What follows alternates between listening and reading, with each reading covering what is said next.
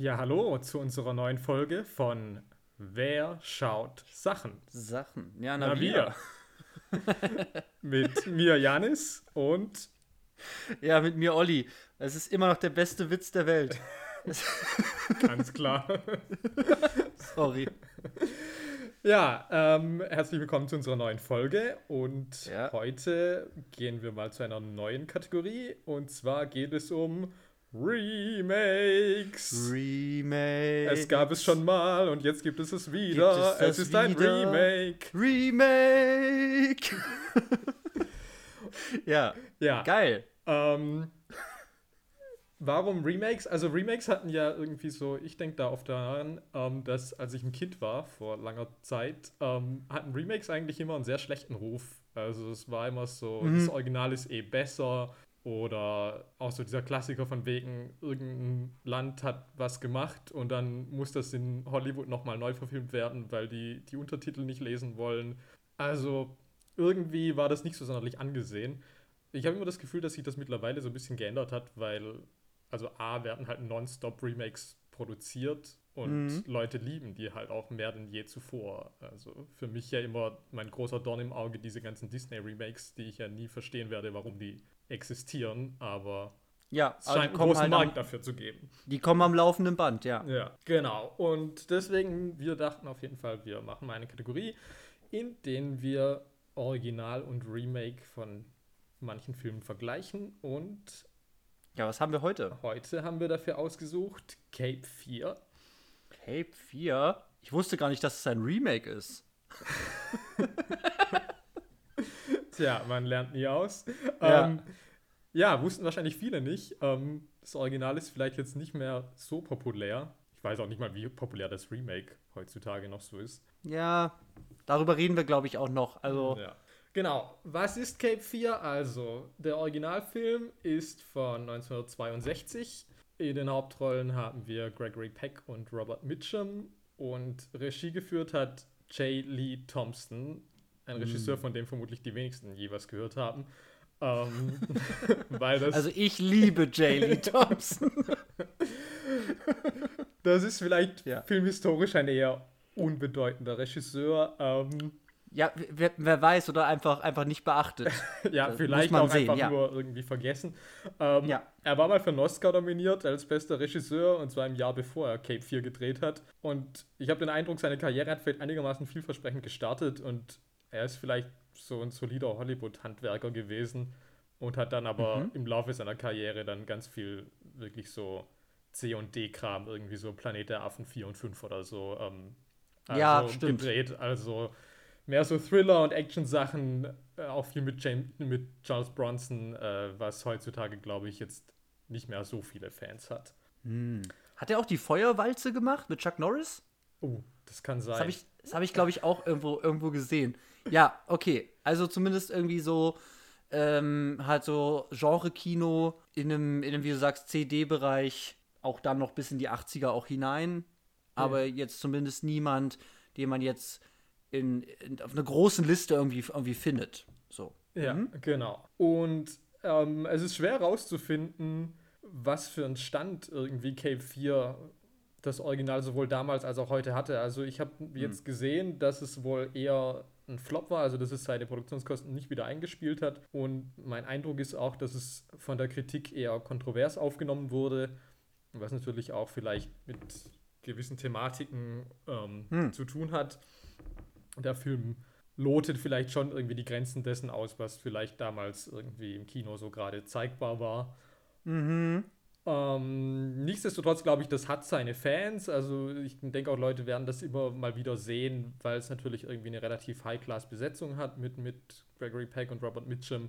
Aber der große Klassiker ist es jetzt nicht. Also wenn man jetzt sagt, man beginnt irgendwie sich mit älteren Filmen auseinanderzusetzen, da dauert es, glaube ich, schon eher lange, bis man da irgendwie auf das Original Cape 4 stößt. Ja, und eben auch Leute wie zum Beispiel, Greg, ähm, äh, na, wie heißt der, Gregory Peck, der ja ein großer Name ist in der Hollywood-Geschichte, ist das auch nicht der Film, für den er jetzt super bekannt geworden ist. Oder Ja. wo man jetzt denkt, Gregory Peck, ah, stimmt, das ist der Mann aus Cape 4. Ja, ganz genau. Und was So. kannst du uns zum Remake sagen? So, beim Remake ist ganz interessant, dass das ursprünglich ähm, Steven Spielberg hätte drehen sollen Uh. und dafür Martin Scorsese eigentlich geplant hatte, Schindlers Liste zu drehen. und dann haben irgendwie aber beide wohl gemerkt, dass, ähm, dass sie mit ihren derzeitigen Projekten, dass das irgendwie nicht so funktioniert. Und dann haben sie gesagt, hey, lass mal tauschen. Und, ähm, Movie Swap! und ich glaube, die Okay. Filmgeschichte ähm, kann es ihnen danken wahrscheinlich. Ähm, aber wer weiß. Das wäre ja crazy gewesen. Scorsese macht Schindlers Liste? Ja, Okay. kann ich mir auch nicht vorstellen. Aber Geil. naja, nichtsdestotrotz, also das Remake ist von 1991. Mhm. Regie hat Martin Scorsese geführt, der natürlich vielen von Klassikern wie Taxi Driver oder Goodfellas ein Begriff ist. In den Hauptrollen haben wir Robert De Niro und Nick Nolte, aber auch, ähm, ich erwähne auch hier die Ladies, weil die natürlich hier auch irgendwie mehr Klang und Namen haben wie die Damen aus dem Original mit Jessica Lange und Juliette Lewis. Ja. Und äh, dieser Film war an den Kinokassen sehr erfolgreich.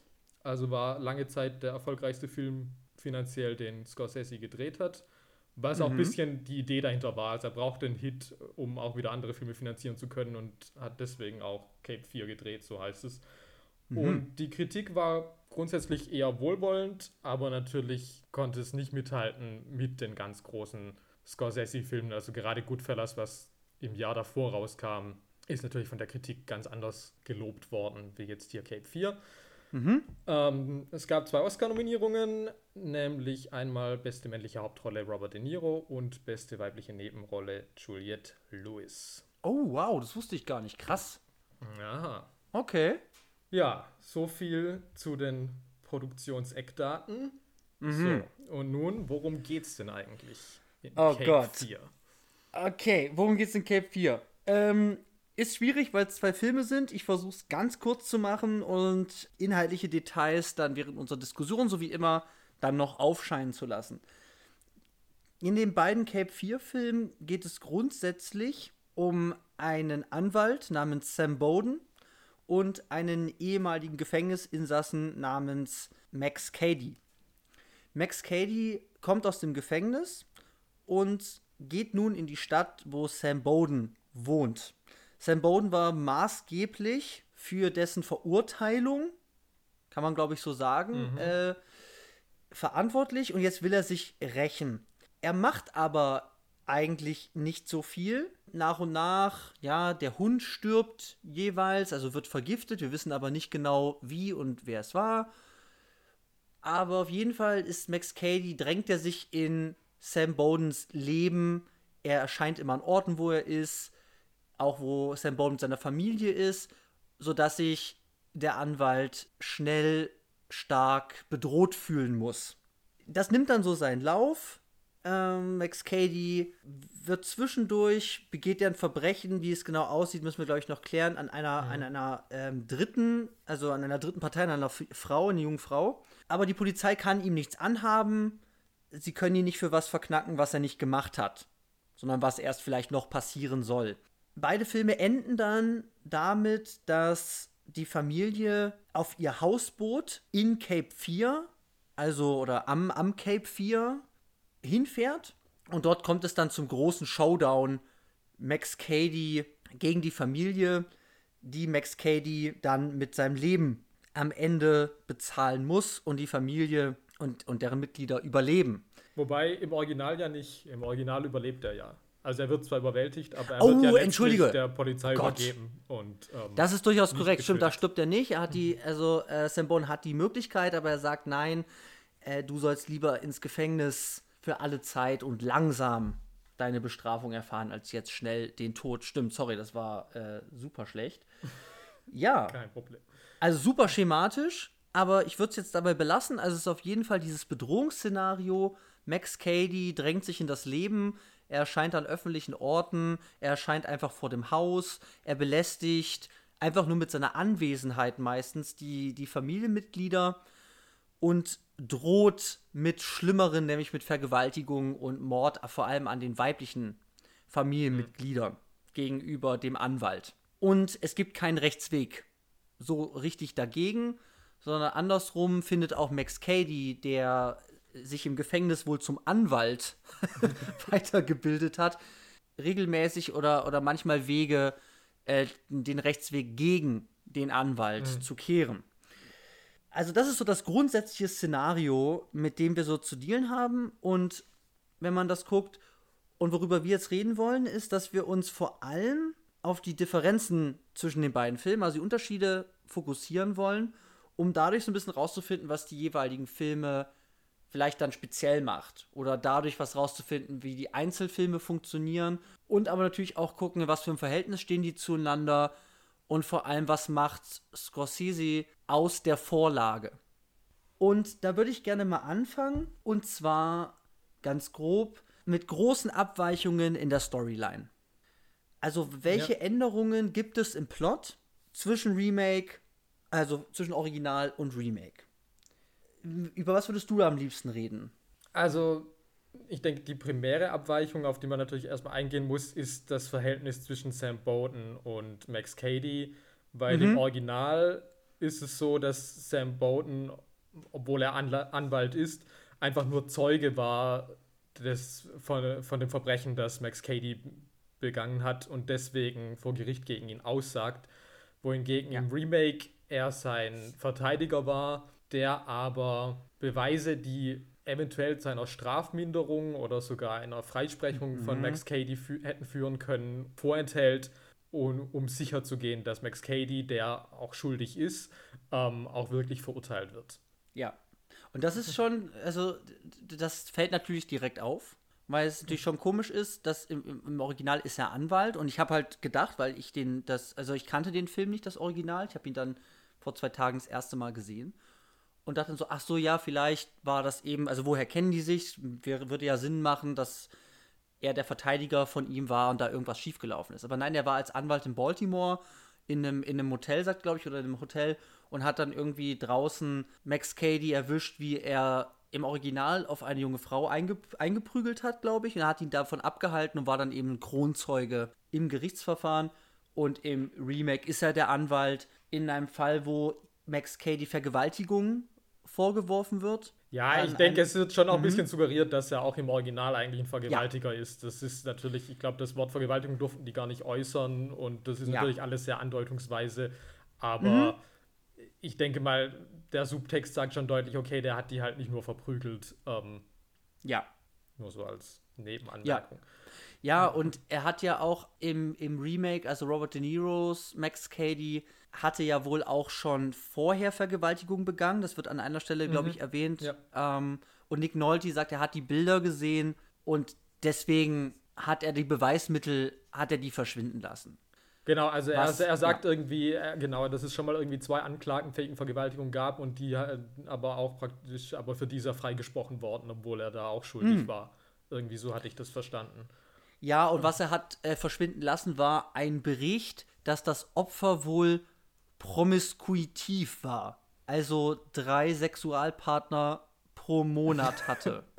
ja, und da wird es natürlich ähm, ganz schwierig. Es ist natürlich irgendwie, also selbst der Film mhm. sagt ja, das ist ja kein Grund, dass er die vergewaltigen dürfte. Also. Ähm, ja, genau. Andererseits genau, muss man genau. natürlich sagen, der Prozess ist ja dann natürlich auch wieder angesetzt nochmal im Jahr 1977. Ja. Ähm, und natürlich muss man denken, dass ja natürlich, ähm, das wird ja in beiden Filmen auch angesprochen, dass solche Dinge ja einfach in so Vergewaltigungsprozessen irgendwie mit reinspielen, dass dem Opfer die Schuld gegeben wird. Ich meine, das sind ja Diskussionen, die haben wir ja bis heute. Ja.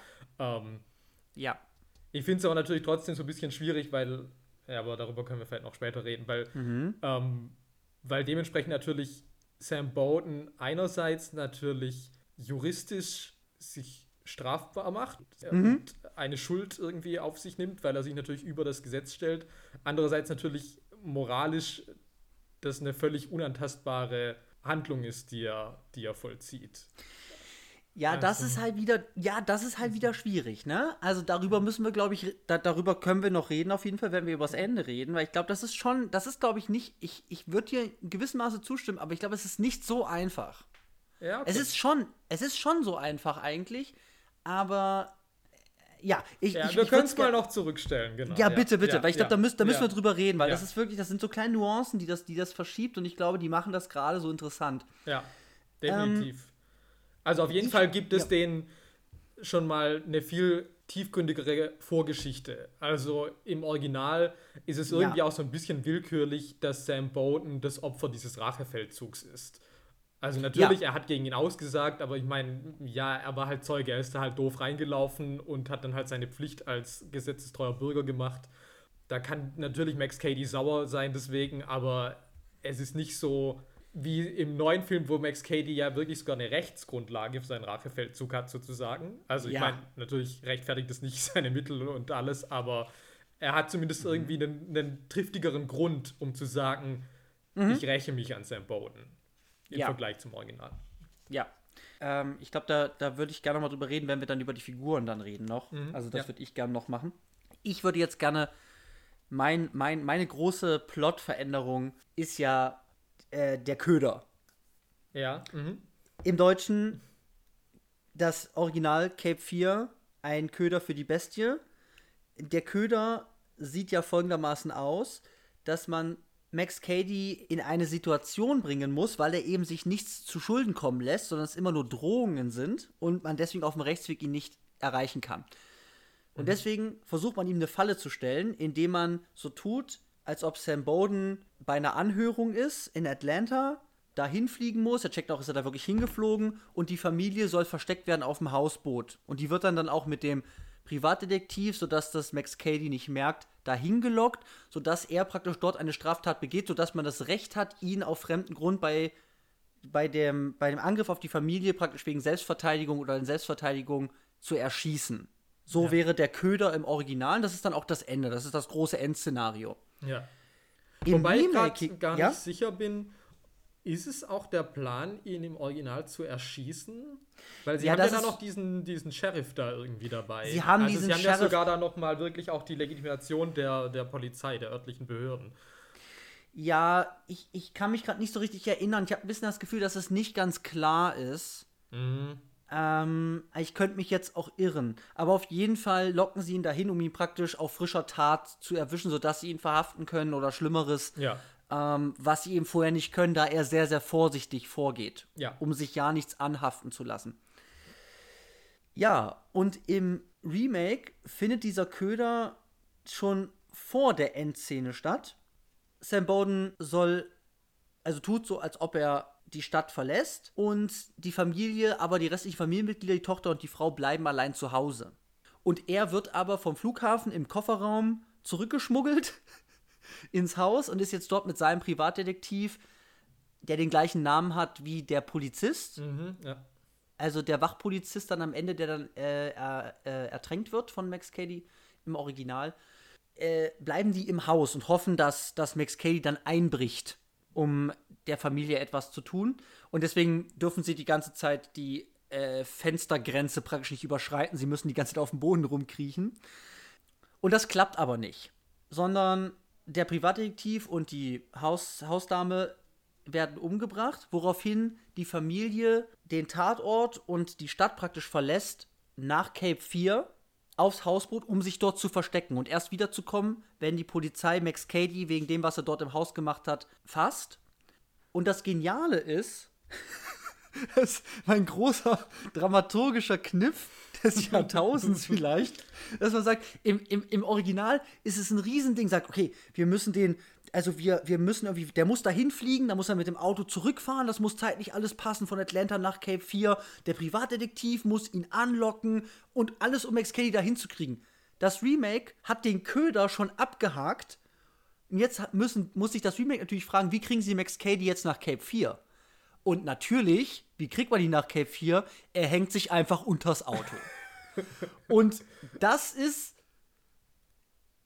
Also, ich weiß nicht, was das ist. Das ist halt geil, weil es halt komplett absurd ist. Also, ich liebe das und sagt, ja klar, der muss da hin. Dann hält er sich halt unterm Auto fest. Für wie viele Meilen auch immer, die da eigentlich fahren müssen. Aber genau, so umgehen wir dieses ganze Köder-Ding, sondern der, der verfolgt die halt, hängt sich ans Auto und kommt so nach Cape 4. Ja, Und dort wird er eben nicht erwartet. Genau, also es ist, der Köder ist ja eh schon vorbei. Also ich würde sagen, genau. die richtige Köder-Story ist ja eh irgendwie ganz schnell abgehakt. Also das funktioniert nicht und dann, also der ganze Showdown auf dem Hausboot hat damit ja nichts mehr zu tun. Also ja. mit irgendwie einen Köder auslegen. Und ähm, ja, das mit dem Auto ist halt natürlich super absurd. Ich habe gestern das Making-of noch geguckt ja. und Martin Scorsese sagt praktisch, wenn ein, also wenn einen die Plausibilität dessen stört, dann braucht man den Rest des Films halt auch nicht mehr gucken, weil er selber auch zugibt, und das habe ich nämlich auch gedacht, dass dieser Film ja wirklich in der letzten halben Stunde wirklich nochmal komplett insane und over the top wird. Ja. Und Scorsese sieht das aber selber. Also ich dachte, okay, vielleicht ist es einfach passiert, aber Scorsese sagt selber, okay, das erreicht nochmal ein Level an Überhöhung, das wirklich ja. eher, also das intendiert ist. Weil ich auch natürlich ja. sage, okay, was, wer kommt auf diese Idee? Und ja, es ist genial. Es und ich muss auch sagen, Kniff. ich bin, ich habe gestern auch nochmal die Simpsons-Folge Cape 4 angeschaut. Ja. Was mich als Kind natürlich auch so geprägt hat, dass ich wirklich nicht mehr sicher war. Also A, gibt es das mit dem sich am Auto festhalten im Original, ja. aber dass ich B dann auch eigentlich fast erwartet hätte, dass Robert De Niro auf den Rechen tritt, als er ähm, Ich war, also Parodie und, und wirklicher ja. Film sind für mich hier völlig verschmolzen gewesen irgendwie. Ähm, ja, es kann, also es ist, es macht auch genauso viel Sinn. Also wenn er auf ja. den Rechen getreten wird, sagt, ja, okay, alles klar, das passiert jetzt auch noch. Ja. ja, also ich, ich finde, ich, ich find, es ist gerade so an der Grenze. Also, wenn man sich ja halt immer fragt, okay, ist das jetzt ein, sagen wir mal, narrativer Fehler? Also, dass man wie sagt, okay, das ist schlecht geschrieben, weil das ist halt super äh, Deus Ex Machina Entwicklung. Okay, der muss da irgendwie hin, keine Ahnung, er hält er sich halt unter dem Auto fest. Äh, aber eben, ich würde halt sagen, das ist so over the top und so bizarr und spielt sich, also fügt sich eigentlich dann ganz gut zusammen mit den restlichen Entwicklungen, wie du auch gesagt hast, die der Film dann irgendwie dann noch hat gegen Ende, ähm, dass sich in seiner Übertriebenheit und und irgendwie, also es ist einfach total bizarr, finde ich das irgendwie nice. Also natürlich hängt Max Cady dann unterm Auto. das ist super geil. Ähm, aber das ist auf jeden Fall ein großer Punkt, wo ich sagen würde, diese, diese Köder-Nummer ist eben das große Highlight, sagen wir mal, am Ende. Also es ist der, der äh, große Klimax am Ende vom, vom, vom, vom Original und ist im Remake extrem schnell unerfolgreich abgehandelt. Denn der Köder funktioniert ja im Original, im Remake ist er nach ein paar Minuten dann weg und es gibt eben andere Entwicklungen oder andere, ja, wie soll man das sagen, Ursachen dann dafür, warum das Ende dann tatsächlich so stattfindet, wie es ist, auch wenn es Ähnlichkeiten gibt, weil es auch auf dem Hausboot ist, die Familie mhm. gegen Max Cady und so weiter. Ich denke, das ist auch einfach irgendwie unterschiedlich, weil im Original aus unerfindlichen Gründen ihnen auch irgendwie klar ist, Max Cady wird nicht aufhören, bis er die Tochter vergewaltigt hat und sie irgendwie auch ganz klar wissen, er will die Tochter vergewaltigen. Und im ja. Remake ist es mehr so, sie haben keine Ahnung, was Max Cady wirklich vorhat. Er könnte halt alles machen. Also sie wissen, er hat nichts Gutes mhm. vor, aber es ist jetzt nicht so, dass sie wirklich konkret wissen, wie er ihnen Schaden zufügen wird. Ja. Was ja auch vorher, ja. auch vorher das, was Max Cady tut, das ist ja auch was irgendwie das Original von dem Remake unterscheidet, ist ja auch, dass seine Methoden ja anders sind, mhm. wie er die Familie auch von innen heraus angreift. Also zum einen natürlich was die Tochter angeht, also im Original gibt es da diese Verfolgungsjagd, irgendwie er lauert ja an der Schule auf. Und im Remake ist es aber nämlich ganz anders, weil er tut so, als wäre er ihr Theaterlehrer. Und mhm.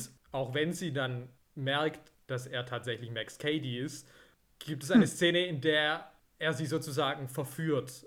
Also ich meine, es bleibt bei einem Kuss, aber ähm, er, ja, er, er, steckt, dir, steckt dir seinen Finger oh, in den Mund. Ja. Also, ja. ihr, ihr, ihr seinen Finger in den Mund, ja. Ähm, also er versucht sich das Vertrauen zu ergaunern und somit die Tochter eigentlich eher gegen die Familie zu positionieren, was was ist, was es im Original gar nicht gibt. Und ja. auch ja natürlich die Vergewaltigung und Misshandlung einer weiteren Frau ist im Original einfach nur eine random Frau. Ja.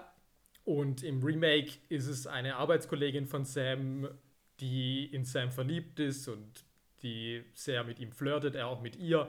Ähm, und dadurch schafft es Katie ja auch, dass wiederum auch die Beziehung zwischen Sam Bowden und seiner Frau ja. noch mehr verschlimmert wird, weil sie sich dann ganz sicher ist, dass eine Affäre hat sta stattfinden müssen und nur deswegen Max Cady es auf diese Arbeitskollegin von Sam abgesehen hatte. Ja, ja. Und das ist, das ist, das ist total spannend. Also, weil es nochmal, und ich würde damit eigentlich überleiten dann tatsächlich zu den, zu den Figuren, mhm. weil das verrät natürlich auch viel über unseren Anwalt. Weil Sam Bowden ist im Original, ja, er ist, also ich würde jetzt nicht heiliger sagen, aber der ist eigentlich bis auf ein paar, in Anführungszeichen, kleine Dinge, die er vielleicht irgendwie tut, moralisch komplett unangreifbar. Ja. Also Gregory Peck, Sam Bowden ist, ist einfach ein kompletter Saubermann, sagen wir es mal so. Ja, also natürlich gibt es Mittel, also ich meine, er lässt Max Cady ja dann irgendwie verprügeln, aber dazu muss er ja auch erstmal lange überredet werden. Auch natürlich dieses ganze Gemauschel, ähm, er setzt ja seinen Freund, den Polizeichef, auf ihn an, um genau. irgendwie genau. Max Cady für irgendwas dran zu kriegen, damit er die Stadt verlassen muss.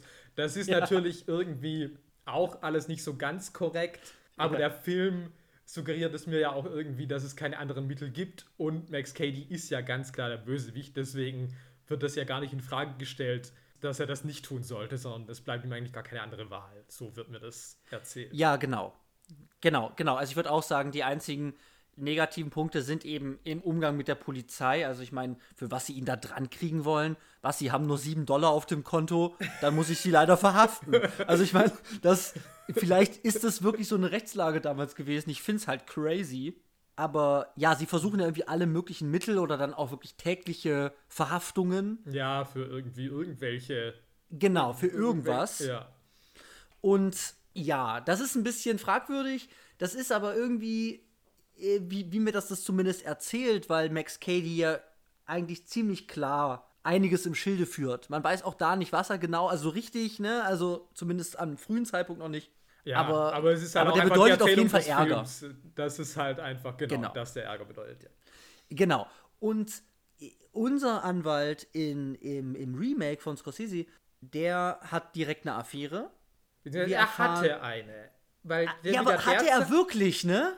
Also, also, ich, hat er wirklich mit ihr geschlafen? Was, was, was, was so. glaubst du? Weil ich bin mir nicht sicher. Nein, also ich habe das so verstanden, dass es, also es gab schon mal eine Affäre in der Vergangenheit mit einer anderen Stimmt. Frau, die wir nicht kennen, weswegen sie dann auch in Paartherapie waren und umgezogen sind. Ja. Und mit der jetzigen würde ich sagen, hat er die Affäre nicht. Alles, was der Film mir sagt, ist, dass da wirklich nichts passiert ist.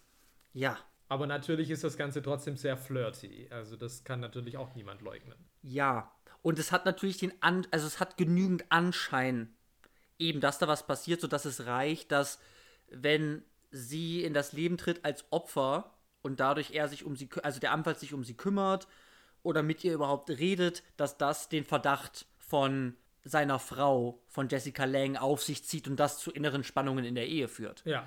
Also, also dazu reicht das. Und das ist ja auch der Plan von Max Cady, wie du gesagt hast. Da, ähm, deswegen wählt er sie ja auch aus. Ja, genau ja, neben den unterschiedlichen oder ja, ja, so neben den kleinen, ja, neben den Unterschieden, die es gibt in, in wie die Figuren zueinander stehen, wie zum Beispiel Max Cady zu, äh, zu Sam Bowden, sind solche Dinge natürlich drin. Die andere Sache, die mir aufgefallen ist, sind die, sind die Damen. Ja, absolut. Also, ich meine, wenn ich an die Frau im Remake denke, die Ehefrau von Sam Bowden, ja, die ist halt so eine Hülle also ich weiß nicht, die ist, die ist extrem supportive, die sorgt sich natürlich auch um die Tochter, aber also viel erzählen tut die mir auch nicht. Nee, also ich würde ja sagen, so. diese ganze Familie im Original kommt hm. ja irgendwie komplett aus der Waschmittelwerbung. Also ja, das ja. ist halt das perfekte Familienidyll, Kleinfamilie, die lieben sich ähm, und die werden jetzt von außen bedroht und müssen sich gegen diese Bedrohung wehren. Und genau, ja. die Frau und das Kind sind aber wirklich auch irgendwie halt nur die Frau und das Kind. Also die sind eigentlich eine Projektionsfläche, um die sich gesorgt werden muss und die von Max Cady vergewaltigt werden könnten. Aber wirklich eine Persönlichkeit haben die halt nicht. Ja, und dagegen haben wir im Remake mit äh, Jessica Lang zumindest eine, eine rundere Figur. Also ich sage, die hat auf jeden Fall verschiedene Aspekte irgendwie in sich. Die, die, hat, die haben Streit in ihrer Ehe. Also das führt auf jeden Fall zu Spannung. Das ist kein, keine Waschmittelwerbung, wie du sagst, Idyll was es irgendwie da gibt. Nein, es wird ja auch angedeutet, dass sie dann eben nach dieser Affäre wirklich irgendwie schwer depressiv war. Ja.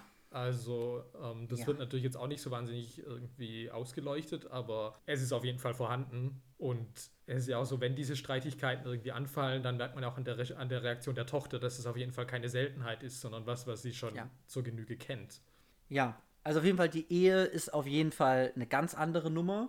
Und die Tochter natürlich auch, weil die Tochter ist im Original, ich meine, sie ist die personifizierte Unschuld, mhm. die personifizierte Höflichkeit und im Remake ist sie eben eine, ich weiß nicht, wie alt sie sein soll, 15 plus sie, minus? Sie ist 15 und wird bald 16. Ah ja. Und genau, sie ist auf jeden Fall auch älter. Also im Original würde ich sagen, mhm. sie ist eher so 13 vielleicht, vielleicht 14. Mhm. Also auf jeden Fall wirkt Juliette Lewis sie wirkt schon noch sehr kindlich. Also, es hat mich auch überrascht, weil ich hatte den Film als Teenager das letzte Mal gesehen und hatte sie nicht so kindlich in Erinnerung auffällt, weil ich halt selber damals noch in dem Alter war. Ähm, mhm. aber sie ist natürlich schon trotzdem eine Figur, die irgendwie auch eine erwachende Sexualität hat. Ja. Die Probleme mit ihren Eltern hat, die von denen nicht wirklich verstanden oder ernst genommen wird. Ja, und die sich auch gegen die Eltern auch auflehnt. Genau, also ich meine, die, die, die Originaltochter, die würde ja einen Teufel tun, ihren Eltern zu widersprechen. Also das ja. kann, kann, ich mir ja gar nicht vorstellen. und Juliette Lewis hat es auf jeden Fall drauf. Ja. Also auf jeden Fall ist dieses ganze Familienkonstrukt und diese Beziehungen zwischen den Familienmitgliedern in der Familie Bowden auf jeden Fall sehr viel komplexer oder auch sehr viel angespannter, als es im Original der Fall ist. Ja, und damit wird ja eben auch dieser Plan von Max Cady irgendwie komplexer, dass er die praktisch ja. die, die Familie von außen als auch von innen bedroht. Also. Mhm. Mhm. Und ja, und das ist ja dann auch nochmal die große Frage, ähm, die Beziehung zwischen der Tochter und Max Cady. Ja. Wie wir das lesen. Also im Original gibt es die nicht, also die, also die wechseln im Original keinen einzigen Satz miteinander, würde ich mal behaupten. Und mhm. im Remake ist es ja schon spannend, dass einfach auch für mich das Herzstück dieses Films ist halt diese Szene in diesem Auditorium. Ähm, ja. Die ist sehr lang. Ja. Das ist eine reine Dialogszene, was in einem Thriller ja irgendwie, man denkt, das wäre eigentlich irgendwie out of place. Ja. Aber stattdessen steckt da halt so viel Spannung drin, dass ich halt sage, okay, da, da, dem könnte ich halt ewig zugucken. Also es ist halt eine Wahnsinnsszene. Ja, es ist super unangenehm. Ja, also ist, nichts ist mir boah. unangenehm, aber wie also natürlich dieser Mund, äh, dieser Finger, äh, dieser Daumen im Mund, boah. das ist halt mit das Unangenehmste, was ich irgendwie je gesehen habe. Ähm, ja. Und wie du sagst, das dauert ewig. Und man denkt eigentlich, es hat ja eigentlich so, so Avancen von der klassischen Falle.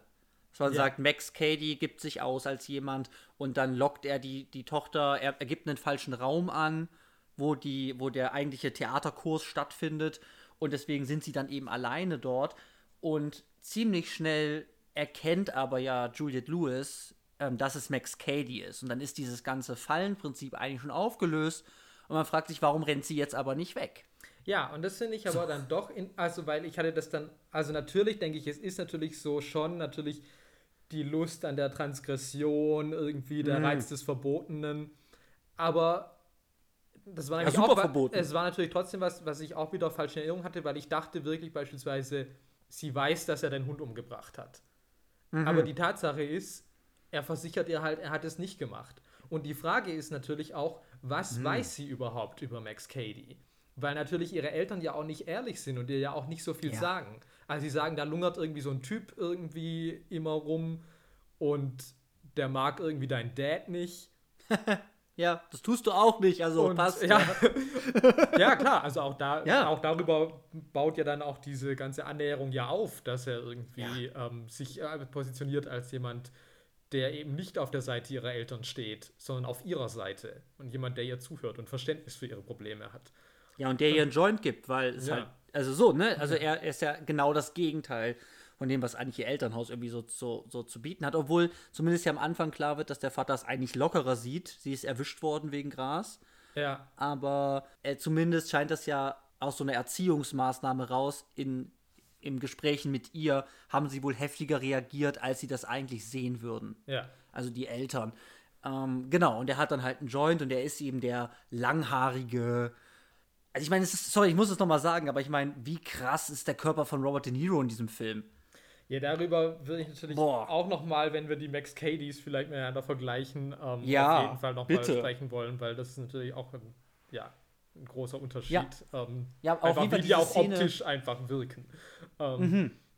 Ja, aber nur, nur, nur, um das noch kurz abzuschließen, also ich würde auch sagen, diese Szene ist, ist, ein, ist ein weirdes Herzstück des Films. Also es ist etwas, wie du sagst, das, das, das passt da irgendwie gar nicht rein auf dem Papier. Aber ich würde auch sagen, es entfaltet so viele unangenehme, unangenehme Gefühle potenziell und dauert eben so lange, dass ich gar nicht weiß, wohin entwickelt sich das eigentlich Ja. jetzt. Und es durchbricht dadurch so einen klassischen, vorhersehbaren Handlungsstrang, weil eben, wenn er sie, er hätte sie dort vergewaltigen können.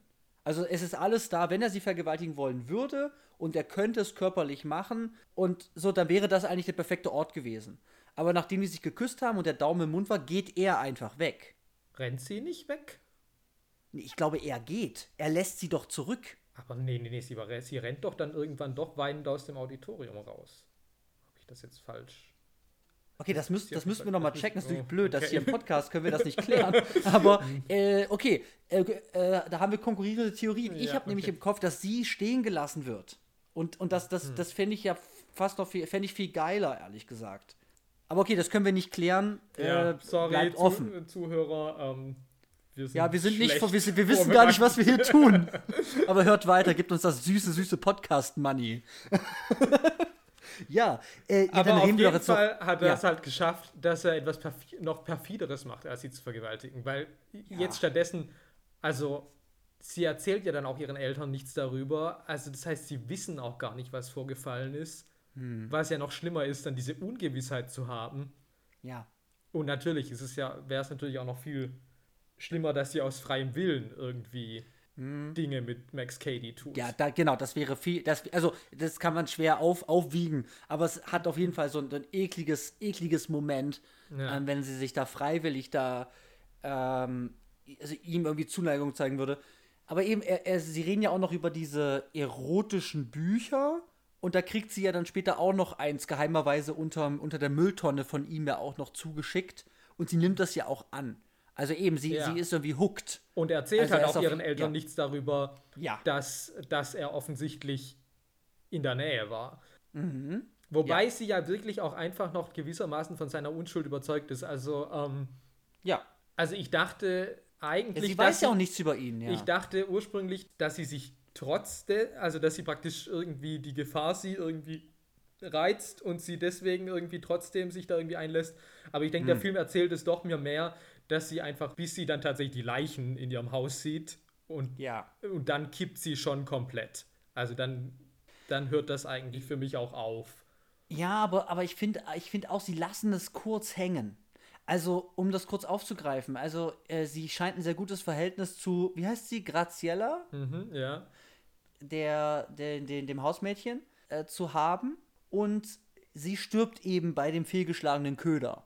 Und dann fliehen sie eben auf das Boot und dort begegnen dann alle drei wieder Max Cady. Also sie sind auf jeden Fall in einem Raum zusammen.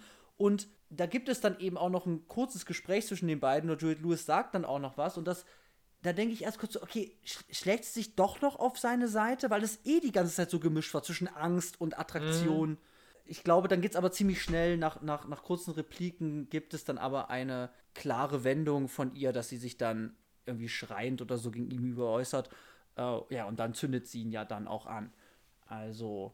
Ja. Aber, aber auch da, wo ich sage, da, da, da, ist, die, da ist die geliebte äh, Haushälterin schon tot, auch da lässt das, also da lassen sie es noch kurz hängen. Ja, Und ich weiß ja. nicht genau, hasst sie ihn jetzt wirklich oder, oder ist, hat sie Angst vor ihm oder ist sie doch noch angezogen von ihm? Und das finde ich total spannend. ja, ja, da hast du recht. Also es ist auf jeden Fall noch andeutungsweise da drin. Ja, reden wir über Max Cady. Ja, bei Max Cady geht es mir natürlich auch viel einfach um, um, die, um die Darstellungsweisen von, also wie die Schauspieler das machen. Also, ich, also Robert Mitchum hat auch irgendwie sowas Raubtierhaftes. Also er ist schon irgendwie die Bestie aus dem deutschen Titel. Also ich denke da auch irgendwie, wenn er da am Schluss dann da in das Wasser gleitet, habe ich halt auch irgendwie das Gefühl, ich sehe irgendwie einen Alligator oder irgendwas. Also ähm, er Ja. hat schon was Tierhaftes, aber er ist natürlich schon auch irgendwie, er hat eine große Coolness, eine Lässigkeit, eine Ruhe. Yes. Und unter der Oberfläche ist er aber super bedrohlich. ja. Und das zieht sich dann auch irgendwie, finde ich, das verstärkt sich halt echt immer mehr, desto mehr man halt auch merkt, wie machtlos irgendwie man gegen Max Cady halt irgendwie ist. Also in den ersten Szenen dachte ich noch so, naja, eigentlich, ich meine, dann hat er auch noch oft irgendwie so diese Ringelshirts an und diesen Panama-Hut. Ähm, ja.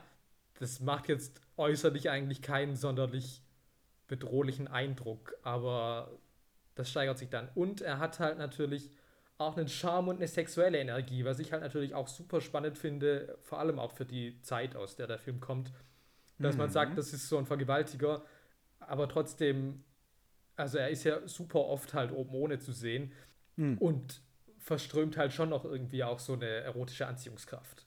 Also. Ja, ich, er, ist ja, er ist doch total charmant und eloquent und alles, ne? Also. Ja, und zwar, und das finde ich halt interessant, weil er für mich halt viel sexueller ist wie Robert De Niro, obwohl ja ah. die Sexualität ja eigentlich im Remake mit dieser ganzen Geschichte mit der Tochter ja eigentlich einen viel größeren Raum einnimmt, wie jetzt mhm. eigentlich im Original. Aber mhm. De Niro ist für mich halt wirklich, naja, grotesk irgendwie. Ähm. ja, ja. Äh, ich würde da gerne noch den Punkt vielleicht nochmal, äh, äh, also so einen kleinen Punkt da noch so als Crossover mit reinnehmen, nämlich ähm, wenn es um Kostüm und von und von äh, Ausstattungsgegenständen und vielleicht auch so einem grundsätzlichen optischen Realismus vielleicht auch geht in manchen Stellen.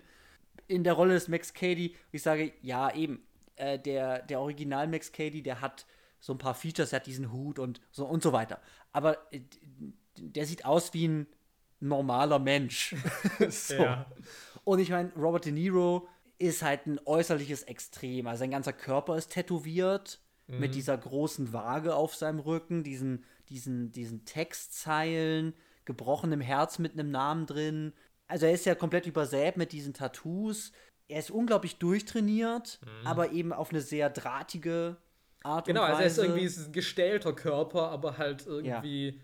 Kein, kein attraktiver Körper, würde ich jetzt mal sagen. Also. Mhm. Mhm ja, also er, er, ist, er hat, also er hat auch, also ich finde seinen, seinen Körper einfach viel, viel bedrohlicher als den von, von, vom Original Max Cady. So. Und es ist, man, es ist halt auch immer noch Robert De Niro sein Gesicht.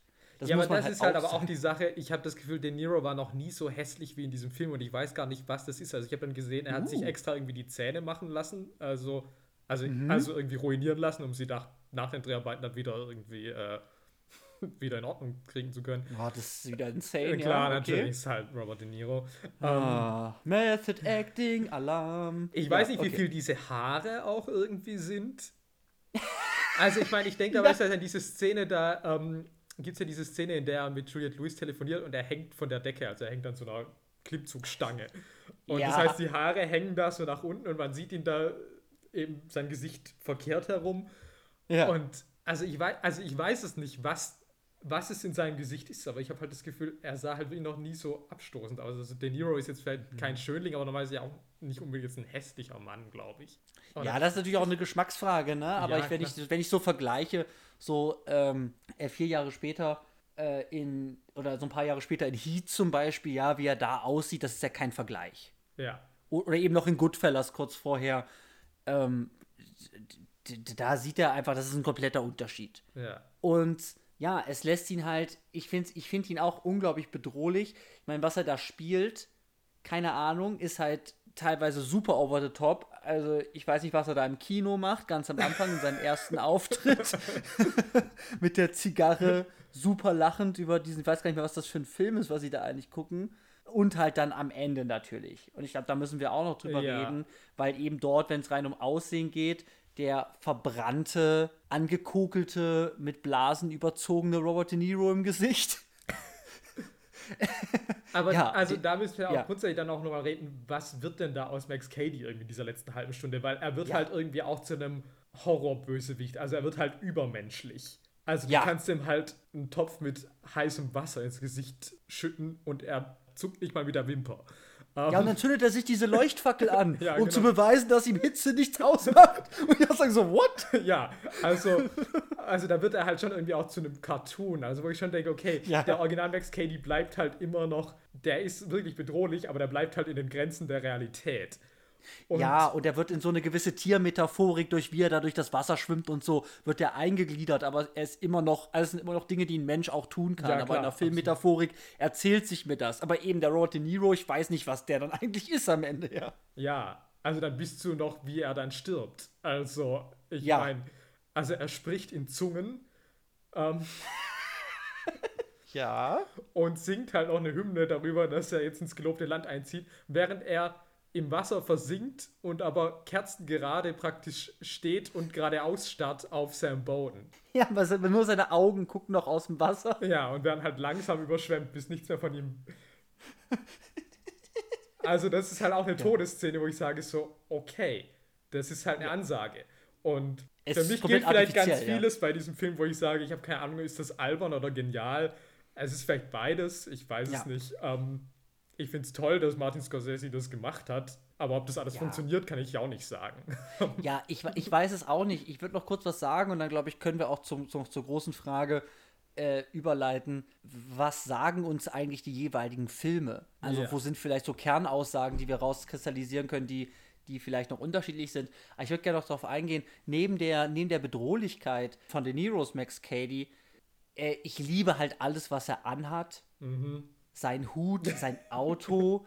also immer, wenn ich ihn irgendwie sehe, zumindest am Anfang, dann ist das immer unglaublich bunt. Ja, also ich weiß ja gar halt nicht, die wo spielt Kostüme das? der Welt. Also ja, noch nie hat jemand so bunte Hawaii-Hemden irgendwie oder was auch immer das für Hemden sind irgendwie getragen. Ja, und, und diese Einstellung, dass man sagt, ah, dort ist ein gruseliger Mann außen vor unserem Haus, dann lümmelt er halt da auf der Mauer, während hinter ihm ein riesiges Feuerwerk in, in, in allen möglichen bunten Farben irgendwie auftaucht. Also, ah ja, das ist dieser gruselige, bedrohliche, hinterm Busch versteckende Stalker. Und das ist halt der bunte Robert De Niro vor dem buntesten Feuerwerk. Und das, ja, es ist, es ist halt eine eigene Ausdruckssprache, die so sie da irgendwie hat. Und die ist total bizarr, weil sie irgendwie entgegen einer teilweise sich vermittelten Bedrohungsstimmung oder diesem Thriller-Bedrohungsszenario irgendwie hat. Mhm. Und ich es aber optisch einfach sehr, sehr ansprechend finde und wieder sehr, sehr verspielt und, und sehr, sehr, ja, wieder einzigartig. Dass ich sagen kann, ah, ah, stimmt, das ist dieser, das ist wieder dieser Film. Weil das ist komplett absurd, dass es da drin ist. Aber mhm. ich finde, es hat eine eigene Wirkung und eine eigene Ausdruckssprache, die, die, ich, die ich total schön finde, weil es einfach so super grell und unpassend bunt alles ist. Ja. Nein, das ist auch irgendwie so ein bisschen, also dass ich jetzt, als ich beide Filme nochmal gesehen habe, fast das Gefühl hatte, ich finde das Original spannender. Also als hm. Thriller mhm. funktioniert der Feld für mich besser. Ja. Aber der neue macht halt so viel, wo ich sage, es hat sich mir halt irgendwie ins Gedächtnis eingebrannt. Ähm, ja. Und ist für mich halt irgendwie unvergesslich. Und wo ich halt irgendwie denke, go big or go home. Also mhm. auch wenn es halt nicht funktioniert, finde ich es einfach mutig und, ähm, mhm. und eindrücklich. Ja. Ja, und eben, ich muss, ich muss nur noch mal erwähnen, weil ich es auch so geil finde. Also, in dem, in dem Köder-Szenario, im Remake, ist ja der Privatdetektiv im Haus und er ist der beste Privatdetektiv, den es gibt und er hat die beste Falle, die man sich, die man sich ausdenken kann. Sagen kann, ja, sehen Sie das hier? Das ist eine Angelschnur. Die habe ich vor jedes Fenster im Erdgeschoss gehangen und ihn mit so einem grauen Teddybär, der eine pinke Perlenkette trägt, auf dem Stuhl sitzt, verbunden. Und der sitzt dann da auf dem Boden die ganze Nacht und starrt diesen Bären an. Und wenn der Bär sich bewegt, dann weiß er, oh, dort ist ein Fenster offen. Sorry, was ist das denn? Was ist das denn für eine Falle? Also sagt er, ja, Thriller, da muss man den Bösen locken und so. Dann sage ich halt nicht, ja klar, wir haben da so einen Teddybären, der hat eine geile Kette um. Los, Schnur dran, kein Problem. So. Also, da habe ich auch mir gedacht, okay, das ist super insane und ich liebe halt diesen, diese Kuschelbärfalle, ja, die, die halt sie da machen. Ja. Ähm, äh, wenn wir da noch bei der Insanity sind, was hältst ja, du von der von äh, Robert De Niro im, im Hausmärchenkostüm? Oh, oh, da haben wir gar nicht drüber geredet. Ja, super geil, weil es auch einfach super überraschend kam.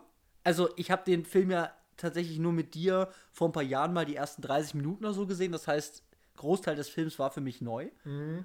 Und ja, kommt er halt in die, in die, in die Küche, der Privatdetektiv, nachts und fragt die, die Hausdame irgendwas und die sagt dann irgendwas. Und dann, ja, okay, alles klar. Und dann ist es Robert De Niro, der halt aussieht wie Graziella mit einer Perücke und dem Kleid an. Und er sieht halt super aus. Also es ist halt auch wieder, das hat halt auch wieder so eine, so, so was Bizarres, dass dieser böse Mann einfach so unglaublich, weil er, er begeht zwei Morde da. Aber er sieht so unglaublich bizarr und absurd aus, dass sich das wieder beißt. Und ich, ich finde es halt wieder optisch unglaublich cool. Einfach. Ja. Robert De Niro da in, die, in, diesen Klamotten da. Ich, ich, mag, ich, mag das, ich mag das voll gerne, aber wie du gesagt hast, ich würde jetzt nochmal zur großen Frage, worum geht es diesen beiden Filmen eigentlich? Da so ein bisschen auch, auch überleiten und da, da ja. spielt diese ganze Bizarrerie auch mit rein. Und Ich muss ganz kurz, jetzt ja, ganz kurz vorab schicken. Wir sind äh, schon wieder super, super lange drin im Podcast, aber. Wir haben ja, ja. auch zwei Filme, über die wir reden. Da dürfen genau, aber ich überziehen. muss es einmal, einmal vorweg schicken. Ich habe grundsätzlich ein Problem mit Schwarz-Weiß-Filmen. Deswegen war ich oh. skeptisch. Also alte, also tatsächlich neuere Schwarz-Weiß-Filme gehen, aber eben so, ja, klassische, klassisches Hollywood oder wirklich so Frühphase, Tonfilm das sind alles Filme, mit denen kann ich grundsätzlich irgendwie nichts anfangen, weil ich die, die Einstellungen, äh, die Musik und so weiter irgendwie nicht mag. Es ist, ich habe da so eine Grundaversion gegen, weil ich einfach nicht viel mit Schwarz-Weiß-Filmen, wenn ich das so über einen Haufen scheren kann, aufgewachsen bin. Deswegen gibt es grundsätzlich so eine kleine Aversion bei mir dagegen. Deswegen war ich recht, recht skeptisch, mhm. als ich dann das Original geguckt habe. Ja. Und ich meine, natürlich großer Unterschied der, das, das Original ist natürlich in seiner Bildersprache oder in dem, was es irgendwie macht, ja sehr begrenzt. Also es spielt ja nicht mit irgendwelchen Realitätsdarstellungen und so weiter, sondern das ist alles eine straighte Welt. Die Leute sehen straight aus, die haben straighte Klamotten, straighte Einrichtungen und so weiter. Ja, klar. Ja. Und natürlich hat er auch begrenzte Mittel, wenn es um, um Gewaltdarstellung, Sexualitätsdarstellung und so weiter geht. Das heißt, es kann es alles nur andeuten. Ich finde den, das Original aber ich finde es total interessant, weil es von vorn bis hinten total stringent und konsequent konzipiert ist. Mhm. Also zu sagen, äh, du hast jemanden ins Gefängnis gebracht, weil du ein Zeuge warst in seinem Prozess, der kommt jetzt zurück und schwört Rache. Aber der rächt sich nicht einfach, sondern der macht das richtig eklig. Und der, der droht dir die ganze Zeit, aber nie so richtig dir zu. Äh, also er droht dir nie richtig dabei. Und die Polizei kommt nie an ihn ran und du fühlst dich die ganze Zeit bedroht, aber überschreitet diese Linie nicht. Mhm. Und das macht es viel bedrohlicher. Und dieses Szenario vermittelt sich total. Also wie, wie, wie hilflos Gregory Peck dann auch irgendwann ist und wie verzweifelt er dann wird und zu welchen Maßnahmen er greifen muss, mit ihm verprügeln lassen und so weiter. Erzählt sich mir total. Und ich habe einmal gedacht, in der, in der Szene mit der Tochter, wo, wo die Mutter sie von der Schule abholen soll und sie ist dann nicht im Auto und dann sieht sie Max Cady die Straße runterkommen, also die Tochter und flüchtet sich dann wieder ins Schulgebäude. Mhm. Und dann, dann wird sie ja verfolgt. Wir sehen aber nur so die, die, die Beine von der Person, die sie verfolgt, also nie das Gesicht. Und dann stellt sich raus, das ist nicht Max Cady, sondern es ist der Hausmeister. Und sie rennt dann raus auf die Straße, läuft Max Cady in die Arme, rennt dann weg, er sagt noch was zu ihr und dann wird sie vom Auto irgendwie angefahren. Ja. Und da habe ich gedacht, ah, blöd, wenn sie jetzt Max Cady in die Schule lassen, dann fände ich das total dumm, weil er dadurch schon in einem frühen Stadium des Films so explizite, eine explizite Tat, sagen wir mal, gegen die Tochter begehen würde. Und ich habe mich dann tatsächlich gefreut, ähm, dass es nicht Max Cady war, sondern Max Cady steht einfach draußen auf der Straße. Er macht gar nichts, er steht da einfach nur. Mhm. Und das finde ich total geil, weil ich dieses Grundszenario unglaublich spannend finde. Was tust du gegen eine Bedrohung, wenn das Rechtssystem da gar nicht rankommt? Mhm. Und ich finde das ein total bedrohliches, bedrohliches Szenario. Und ich finde es dann auch total stringent dann auch zu Ende erzählt. Und deswegen, ich, ich muss ihn jetzt aus irgendwelchen optischer, optischer Lust oder so, muss ich das Original nicht gucken, aber ich finde ihn unglaublich klug und ähm, konsequent erzählt. Ja. Und ich meine, also ich habe dieses Problem mit Schwarz-Weiß-Filmen nicht. Ich liebe das alte Hollywood. Mm. Ich schaue halt auch Nonstop-Filme aus den 30ern. Ähm, und gerade in den 60ern also war ja Schwarz-Weiß sogar schon Stilmittel. Also ich meine, man hätte diesen Film ja auch in Farbe drehen können. Das war eine bewusste Entscheidung. Mhm. Und finde, das sieht schon auch gut aus. Also es ist schon stimmungsvoll mhm. mit diesen Licht- und Schattenspielen, finde ich. Also ich meine, es ist jetzt nicht das optisch bahnbrechendste Werk, äh, definitiv ja. nicht. Also es ist natürlich auch hier mehr Handwerk, aber ich finde es schon eigentlich sehr ansprechend. Ähm, aber das, ja, da kommen wir, glaube ich, auf keinen gemeinsamen Nenner.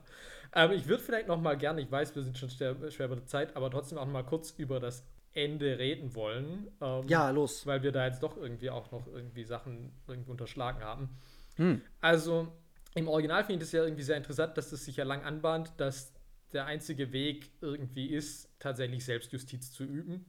Mhm. Und dann ja aber im letzten Moment praktisch, als das möglich wäre und Max Cady sogar darum bittet, ähm, Sam Bolton das ja dann nicht macht, ähm, sondern praktisch, mhm. er ist Anwalt, er glaubt an die Macht der Justiz und an das geltende Recht und sagt, ja. okay, du sollst eine ordentliche Verurteilung bekommen, deine gerechte Strafe, ich bin nicht dafür zuständig. Mhm. So, und ähm, im Remake hingegen, und da müssen wir eben auch noch mal über die Frage nach der Schuld von Sam Bowden, die er mitbringt, schon auch, weil das haben wir jetzt auch nicht angesprochen, sondern gesagt, wir sprechen darüber ja. später. Ähm, jedenfalls im Remake ist es so, ähm, Max Cady ist angekettet an ein Stück des, äh, des zerschellenden Hausbootes und sie fangen an, dass Sam Bowden und Max Cady sich gegenseitig versuchen mit Steinen zu erschlagen.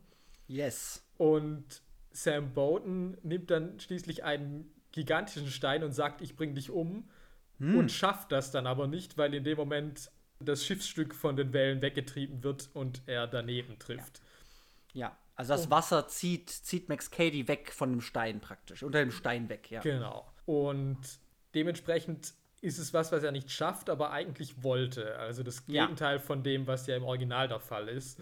Mhm. Und es gibt dann trotzdem aber dann in einer der nächsten Einstellungen wäscht Sam Bowden sich dann das Blut von Max Cady von den Händen. Ja. Und das ist so meine Frage. Also einerseits sagt es natürlich irgendwie, er hat diese Genugtuung nicht bekommen, dass er sagt, okay, ich erledige das eigenhändig, das, dieses Übel praktisch loszuwerden. Mhm. Andererseits macht er sich natürlich auch nicht schuldig. Also es ist ja auch lang, wenn es dann irgendwie heißt, äh, ob er sich eine Waffe zulegt oder nicht. Ähm, hm dass es ja schon auch irgendwie mit reinspielt, dass, dass auch der Privatdetektiv sagt, naja gut, das ist schon nochmal auch eine Hausnummer, den anderen Menschen umzubringen. Ja, aber er hätte es, wie du es gesagt hast, er hätte es gemacht. Der Original ja. hat es nicht gemacht, weil er eben moralisch darüber steht, aber eben auch ja auch aus, aus einem gewissen Sadismus raus, dass er ja sagt, nein, er, er, er dreht den Spieß um, weil, weil Max Cady ihm vorher im Gespräch ja sagt, nein, ihn schnell zu bestrafen würde nicht reichen. So, er war jahrelang im Gefängnis gesessen, deswegen muss auch die Bestrafung ähm, langsam sein und dann dreht das am Ende Sam Bowden dann eben um im Original und sagt, nein, auch deine Bestrafung wird langsam sein. Du wirst jetzt hier nicht einfach mit dem Tod in Anführungszeichen erlöst, sondern du wirst lange darunter zu leiden haben unter deiner Tat. Und im, im Remake ist es eben ist es eben anders. Er hat versucht es, aber es gelingt ihm nicht, weil das Schicksal, das Wasser, was auch immer, Max Cady eben davonträgt.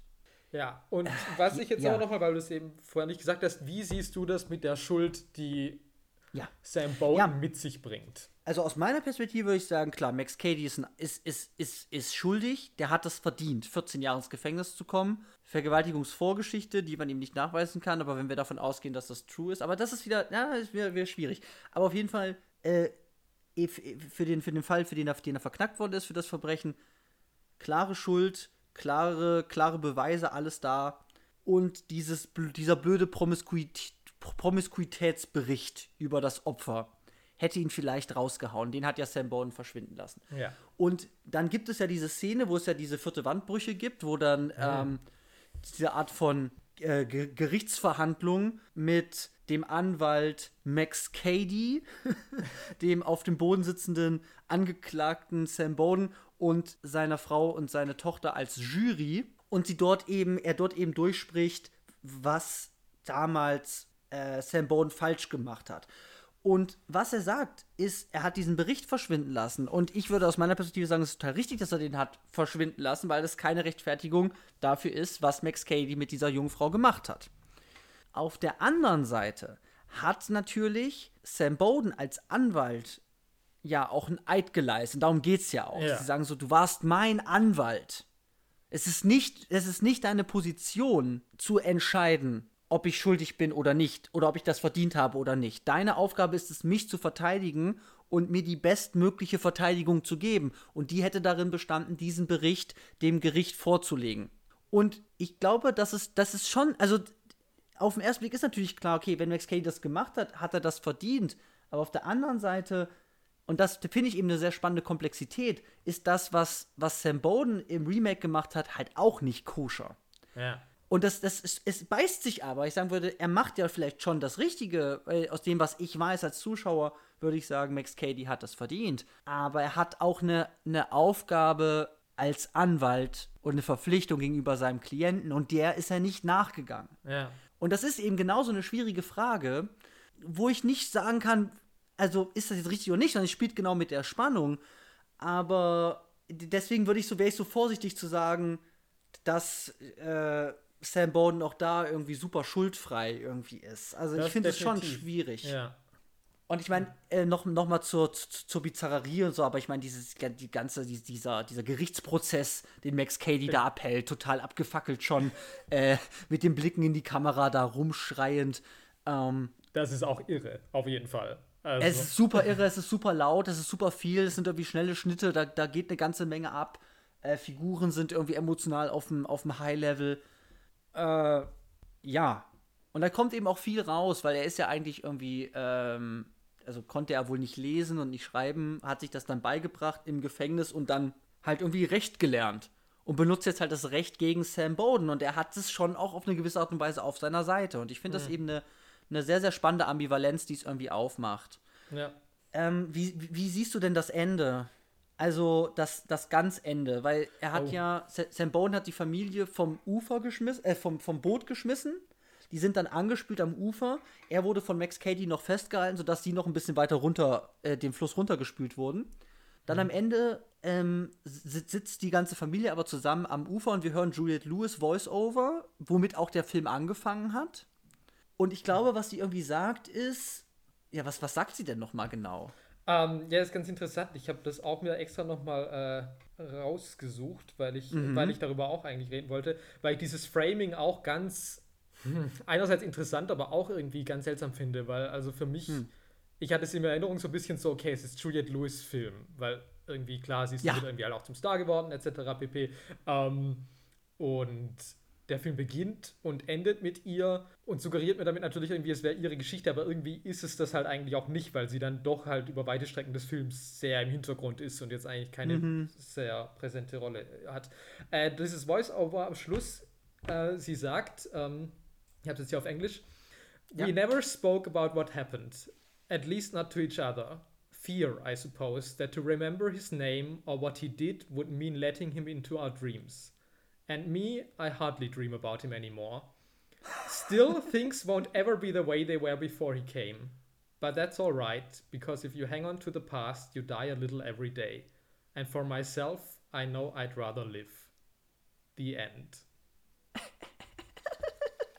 Weiß ich halt auch nicht. Also. Ähm, nee, ich es ist da nicht, konsistente. Nicht so ganz, ich wäre da nicht ganz schlau draus. Natürlich frage ich mich dann, okay, ist es, ist, will der ganze Film eigentlich irgendwie auch eine Allegorie über das Erwachsenwerden sein? Irgendwie die schmerzvollen Dinge, die wir durchmachen müssen, ja, sich abwenden ja. von der Familie, sich loslösen, die Fehlbarkeit der Eltern irgendwie einsehen, mit der konfrontiert werden. Ja. Ähm, keine Ahnung. Also es ist was, wo ich sage, kann man drüber nachdenken, aber andererseits ist es an diesem Film doch eigentlich zu wenig drin, als dass ich jetzt sage, ja klar, ja. das ist eigentlich, was dieser Film mir erzählen will. Also das finde ich auch so ein bisschen ja. schwierig. Ja, es ist halt so angedeutet und so fragmentiert, dass ich, dass ich nicht sage, wenn ich das Original angucke, dann sage ich, ah ja, das ist ein Ende, das passt. Das, das, das, das ist komplett von vorn bis hinten.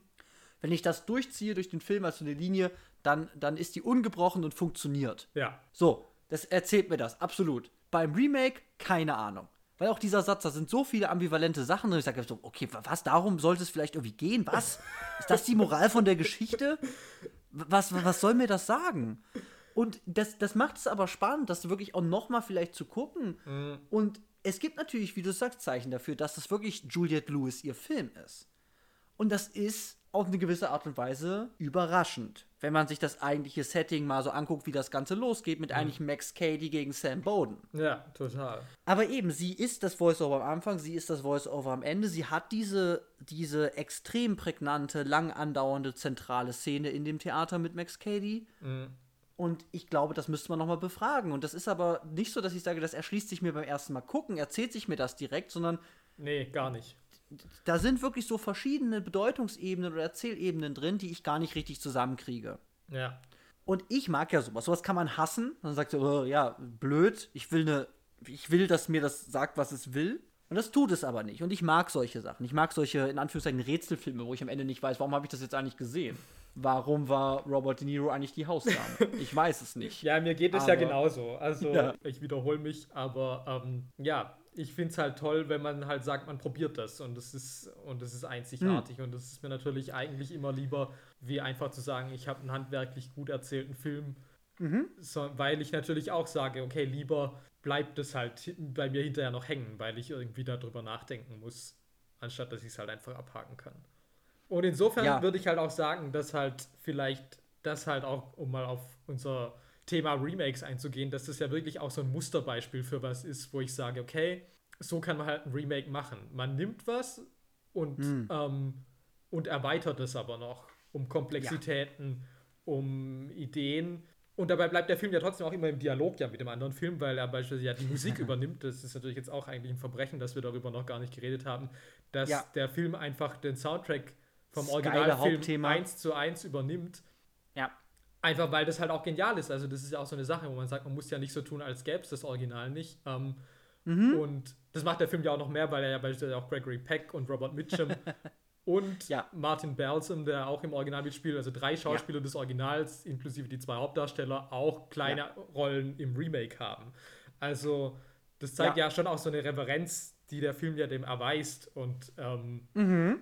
Und dass er aber halt praktisch sagt, ja gut, ich mach's anders. Ähm, ich mach, ja. ich, ich mach's, es geht gar nicht darum, ich mach's besser oder schlechter, ich mach's das gleiche nochmal, sondern ich nehme ein Grundkonstrukt und schaue, was interessiert mich denn hier noch, was im Original irgendwie nicht drinsteckt und was kann ich denn stattdessen auch noch damit erzählen. Und dagegen ist ja gar nichts zu sagen. Das ist ja eigentlich super. Ja, genau. Also er macht das, er macht das auf einer, er macht das eben auf einer, auf, auf einer Plot-Ebene, er macht es dann eben vielleicht auch zwangsweise dadurch auf einer Figurenebene, er macht es aber eben auch auf einer optischen Gestaltungsebene. Ja. Und das verpasst ihm eben dann eine eigene, eine eigene Handschrift tatsächlich, einen eigenen Wert, finde ich. Also weswegen ich sage, deswegen gucke ich, guck ich das Remake und deswegen gucke ich dann auch das Original. Ich finde, das sind ganz, zwei ganz unterschiedliche Antriebe, weswegen man diese Filme gucken kann. Ja. So.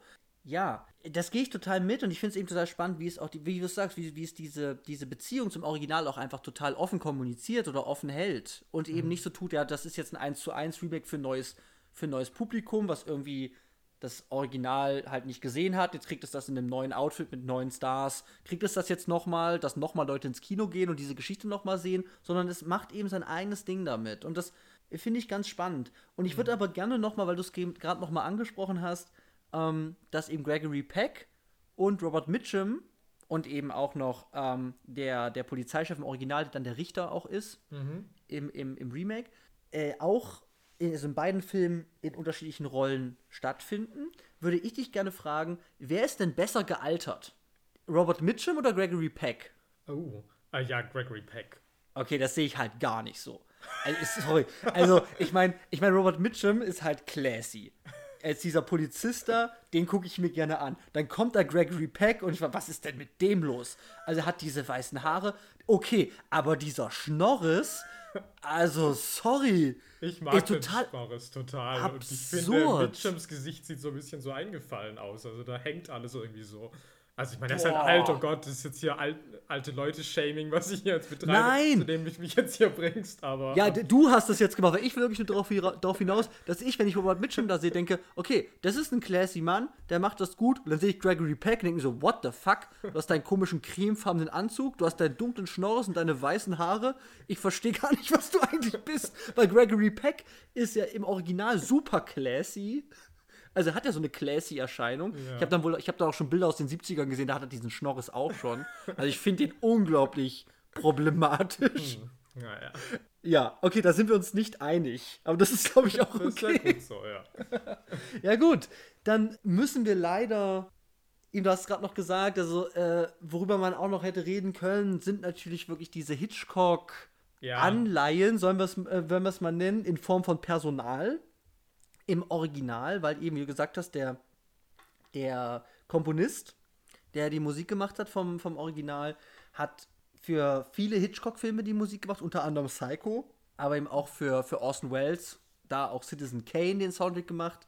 Ich habe mir seinen Namen aufgeschrieben, weil ich kannte ihn gar nicht. Äh, Bernard Herrmann. Ja. Wir haben im, im Schnitt und im Szenenbild haben wir eben auch Leute im Original, die für Hitchcock gearbeitet haben und die vielleicht so einen gewissen Hitchcock-Flair, der eben für Thriller, für Suspense-Filme, für aufregende Filme irgendwie ja berühmt, berüchtigt geworden ist. Ja, um, ähm, und ich meine, ich denke, also es ist vielleicht auch mehr so ein Gefühl, aber es ist schon irgendwie halt auch, ich habe schon gesagt, irgendwie diese bewusste Schwarz-Weiß-Fotografie, das ist mm. schon im Fahrwasser von Psycho natürlich nochmal mm. irgendwie schon so der Psychothriller, wie gesagt, eben auch, ich meine, Psycho hat ja natürlich auch irgendwie Thematiken, die vorher irgendwie noch nie im Hollywood-Kino aufgetaucht sind. da gibt's eine Toilette, hallo! ja, schon das war ja, hat genug. Skandal! Aber es hat halt auch irgendwie einen Transvestitenkiller, der halt seine Mutter ausgestopft hat. Und, ähm, ja, und die so, Toilette ist das Problem. ja. Hollywood. Ja. Hollywood. Okay. Ja, ähm, ja, und ja, aber auch hier irgendwie halt so eine Grenze mit dieser ganzen sexuellen Gewalt, äh, mm. auch gegenüber Kindern, ja. Ähm, ja, oha. Was ja auf jeden Fall halt super provokant und schockierend natürlich für die Zeit war. Und genau, und was da natürlich irgendwie schön ist, ist, dass auch Martin Scorsese in seinem Remake ganz klare Verweise nochmal auf Hitchcock hat. Also nämlich zum einen hat Saul Bass den Vorspann gemacht, mhm. der mehr oder weniger der bekannteste Credit Designer irgendwie von Old Hollywood ist und vor allem für seine Arbeit mit Hitchcock, also auch von Psycho, mhm. der unsichtbare Dritte, Vertigo etc. Mhm. Ähm, dann hat er den Aus. Das ist auch geil mit diesen Wasseranimationen, ne? Sieht super aus, am Anfang. Also ist super ja, stark. Ja. Und er hat auch einen Ausstatter, der wiederum für Hitchcock oft gearbeitet hat. Und mhm. auch ähm, dann natürlich bei beiden Filmen auch, würde ich sagen, dass Martin Balsam, der natürlich auch wiederum den Privatdetektiv in Psycho spielt, natürlich auch wiederum irgendwie einen Verweis uh. auf das Hitchcock-Universum natürlich irgendwie darstellt. Und das hätte ich nicht gewusst, habe ich gestern erfahren in diesem Making-of, dass da der neue Film ja länger ist, hatten die nicht genug Musik ähm, aus dem Original und haben dann ja. noch zurück, zurückgegriffen auf nie verwendete Musik von Bernard Herrmann, die der für den Film Der zerrissene Vorhang von Hitchcock ursprünglich geschrieben hat. Also What? auch da gibt es nochmal den Querverweis. Also ich würde sagen, beide Regisseure, ich glaube, das sagen beide auch so, sowohl Thompson als auch Scorsese sind natürlich von Hitchcock stark beeinflusst und mhm. sehen das natürlich schon auch, dass gerade auch für Scorsese, weil er sagt, das war auch das erste Mal, dass er so einen richtigen Thriller gedreht hat. Mhm. Und das natürlich schon auch ein Versuch, ein Versuch war, einen Genrefilm zu machen, einen richtigen Genrefilm. Ähm, und mhm. da führt natürlich irgendwie an Hitchcock nichts dran ja. vorbei. Er ist da eine, einfach der einflussreichste Filmemacher des 20. Jahrhunderts, was dieses Genre angeht. Das ja, aber wie du gesagt hast, geht halt wirklich diese Referenz dahin, ja wirklich auf, auf viele Ebenen. Ja. Dann die Scorsese irgendwie eingeht und die total spannend sind, auf, auf, auf, auseinanderzudröseln. Aber ich würde sagen, hiermit müssen wir unsere kurzen, kurzen Bemerkungen zu Cape 4 und dem Remake leider erstmal beenden. Ja, es wäre noch und, viel zu sagen, aber ich denke, es, ja. muss, es muss genügen. Es muss ein Ende finden. ähm, wir kommen jetzt zum Abschluss. Haben wir uns gegenseitig noch eine kleine Aufgabe gestellt, mal wieder eine Top 5 zu erstellen, weil jeder liebt die Top 5, Top, yeah, 5. Top 5. 1, 2, 3, 4, 5. Und wir haben den äh, zum Anlass genommen, was ein bisschen schwierig ist, weil eben du magst den Titel, aber wir haben äh, die Kategorie gewählt aus Anlass des deutschen Titels des Originals. Äh, Cape 4, der im Deutschen eben heißt Ein Köder für die Bestie. So hieß wohl auch, oder es gab wohl auch Zeiten, da hieß auch der Roman, auf dem der Film basiert, auch so im Deutschen. Ah, also es kommt auch nicht nur daher, das habe ich mhm. zumindest irgendwo gelesen. Mhm. Ja, also ich muss schon sagen, der, der Titel ist ja. natürlich super reißerisch. Also, ja. ähm, das Köder kann man für die Bestie. Sagen. Also, klar, das ist natürlich schon auch so ein Groschenromanstitel und was, wo ich sage, klar, das ja. soll halt irgendwie Leute anziehen, weil man davon irgendwie äh, ja, angezogen ist. Aber ja. natürlich muss ich aber auch sagen, der Originalfilm ist halt natürlich auch irgendwie reißerisch. Also mhm. insofern finde ich halt, das, was mir da angekündigt wird, kriege ich halt auch irgendwie. Ähm, ja, klar. Natürlich ist es trotzdem als Übersetzung ist es natürlich trotzdem der Cup der Angst halt wirklich ähm, ganz nahbar. Ähm, ja, ja. Trotzdem natürlich absurd, wie man irgendwie darauf gekommen ist. Ja. Und wir haben, wir haben diesen Titel, der, der glaube ich, nicht in unseren Top, Top 5 ist, weil wir ihn, glaube ich, schon noch irgendwie, irgendwie, mögen, aber wir haben uns das zum Anlass genommen, unsere persönliche Top 5 der schlimmsten deutschen Titelübersetzungen ähm, zu machen. Also ein Film, der mit dem englischen Titel eigentlich rauskommt, kriegt einen deutschen Titel, der davon abweicht. Und wir haben unsere Top 5 der schlimmsten Versuche der, der deutschen Verleiher, die dann nochmal einen extra Titel oder einen eigenen Titel draufpacken, rausgewählt. Und deswegen würde ich dich jetzt fragen, Janis, welchen hast du denn auf Platz 5?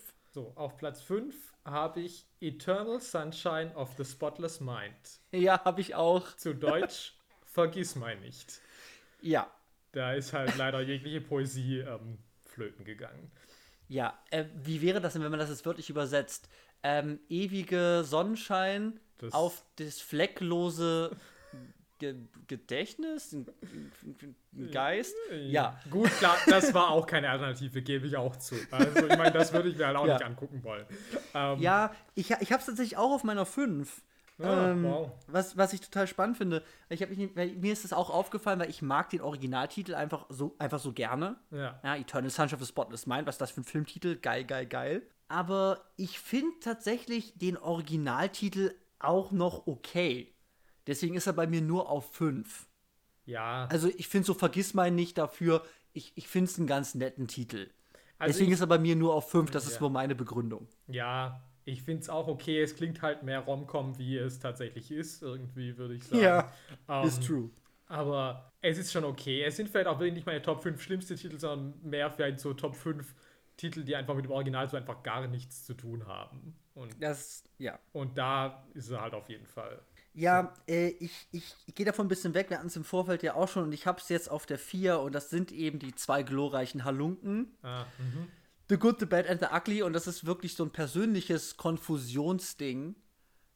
Glaube ich, dass ich einfach, ich finde es einfach weird. Also, wenn ein Originaltitel drei Personen, nämlich einen guten, einen, einen bösen und einen hässlichen im Titel hat, dann mach mir doch nicht zwei glorreiche Halunken da draus. Ich habe ja keine Ahnung, ob der dritte vielleicht gar kein Halunke ist oder so. Ich habe das leider noch immer noch nicht gesehen, steht ganz, ganz weit oben auf meiner Liste. Aber ey, dieser, die, so Zahlenverwirrung, Ja. also, finde ich gar nicht gut. Und deswegen ist es bei mir auf der 4, dass man aus The Good, The Bad and The Ugly aus diesen drei beschriebenen Personen zwei glorreiche Halunken macht. Das ist schon auch ziemlich doof. Ich habe auch überlegt, ob ich es auf meine Liste nehme. Ja. So, ich habe auf Platz 4, das kennen vermutlich nicht so viele Leute, von Russ Meyer, Faster Pussycat Kill Kill. Ja. Daraus wurde in Deutschland gemacht die Satansweiber von Titfield. man, muss dazu, man, man muss dazu sagen, dass natürlich Russ Meyer, das ist oft schon so ein bisschen Richtung Softporno, jetzt bei Faster Pussycat Kill Kill jetzt nicht unbedingt. Und natürlich geht es da schon immer um Frauen mit Brüsten. Also das ist schon irgendwie ein Thema, aber trotz allem, also ich wüsste nicht, dass der Ortstitel Titfield ähm, in diesem Film je genannt werden würde. Ja, ich habe das in der Liste gefunden, dachte echt so, vielleicht haben die wirklich gedacht, die brauchen halt so einen schmissigen Pornotitel dafür. Ja, klar, Weil also so ich mein- klingt es halt, ja. Es ist natürlich auch, man kann sich schon merken, also, ähm, aber es verkauft Ja. vielleicht schon was anderes und das hat dann mit dem Originaltitel wieder nichts zu tun. Äh, was hast du auf der 3? Auf der 3 habe ich von den Coen-Brüdern ähm, Intolerable Cruelty, Yes. woraus in Deutschland wurde ein Un, Un in Klammern, möglicher Härtefall. Ja, da muss man halt auch erstmal drauf kommen. Ähm, keine Ahnung. Also, ja, dazu Ja, fehlen mir das auch die Worte, muss ich sagen. Also, dazu fällt mir nichts ein. Ja, ich habe ich hab, ich hab auf meiner 3, ich finde es auch weird, ich habe auf meiner 3 so ein bisschen bezeichnendes Beispiel genommen, wo ich mich frage, warum? Und zwar ist das ähm, der zweite Thor-Film Ah, mhm. von Marvel, der eben im, Deu im Englischen heißt ähm, äh, Thor, ähm, The Dark World und im Deutschen man draus macht Thor, The Dark Kingdom. Das verstehe ich halt auch wirklich gar nicht. Also wenn, dann Nee. hätte ich sogar ja noch andersrum es mehr verstanden. Ja. Wenn man mir jetzt sagen würde, okay, World ist ein englisches Wort, das mehr Leute kennen wie Kingdom. Dann hätte ich gesagt, ja, okay, ich glaube, Kingdom wäre schon auch noch vertretbar gewesen, aber meinetwegen, ja. Ja. Aber, Aber es so, erschließt sich für uns einfach nicht, weil wir keine, keine Zielgruppenanalyse irgendwie halt gemacht haben, wo dann mit einer Stimme mehr halt irgendwie Kingdom sexier war im deutschsprachigen Raum. Keine Ahnung. Ich, ich hab's halt drauf, weil ich mir denke, so, warum? Also dann ja, lass doch ja, The Dark World, ja, Alter, was soll halt das? Völlig bescheuert, ja. Ja. Ja, äh, ich kann mal meine zwei machen. Ja. Und das ist im Deutschen tödliche Entscheidung. Eine, äh, also einer der vielen Filme, die mit tödliche beginnen. Mhm. Neben tödliche, jetzt nehme ich dir bestimmt was weg, aber äh, nee. tödliche, äh, tödliche Weihnachten ist es ja, das? Ja. Ähm, oder auch ähm, Tödliches Kommando, The Hurt Locker. Mhm. Ähm, äh, ist eben ein Film mit Ethan Hawke und äh, Philip Seymour Hoffman von, von, von Sidney Lumet. Ah, und. Tödliche Entscheidung heißt im Original Before the Devil Knows You're Dead. Äh, ich sage, okay. Keine Ahnung. Und es ist Was halt das- auch wieder so, als Tja. ich hätte jetzt gar nicht gewusst, was tödliche Entscheidung ist, obwohl ich diesen Film gesehen habe. Ja. Ähm, und bei Before the Devil Knows You're Dead sage ich halt, okay, das ist halt ein super, super Filmtitel und der bleibt mir halt Das ist auch ein hängen. geiler Titel. Tödliche Entscheidungen könnten halt 3000 Billow-Thriller irgendwie genannt werden. Also du kannst Ja. praktisch jeden Van Damme, Chuck Norris, was auch immer, ganz auch Alles. immer. könnte- Es könnte, jeder von diesen könnte doch tödliche Entscheidung heißen. Und man würde sagen, ach Ja. so, ja, okay. Ähm, Ja, also du kannst auch ohne Kevin ja Hart. kaum. Ja, du kannst auch eine Kevin Hart Comedy, kannst auch tödliche Entscheidungen nennen. Irgendwie wird es einen Grund dafür geben. Aber eben Before the Devil Knows You're Dead ist eben so ein geiler, origineller Titel. Ähm, ich sage, okay, da macht man halt so einen generischen Zwei-Wort-Titel draus. Finde ich irgendwie halt schade. Deswegen ist es meine Nummer zwei. Das finde ich richtig, richtig doof. Ich habe auf der Nummer zwei, ähm, es wird jetzt ein bisschen komplexer. ähm, Oh Gott. Äh, ich weiß auch nicht, ob ich dem Unrecht tue, weil ich habe das nur mal als Kind gesehen und ich habe keine Erinnerung dran. Das ist ein Film, der heißt im Original Boys on the Side und heißt im Deutschen Kaffee, Milch und Zucker. Und ähm, also A schon mal, okay, also die Titel haben nichts miteinander gemeinsam, also Ja, passt schon mal. Check.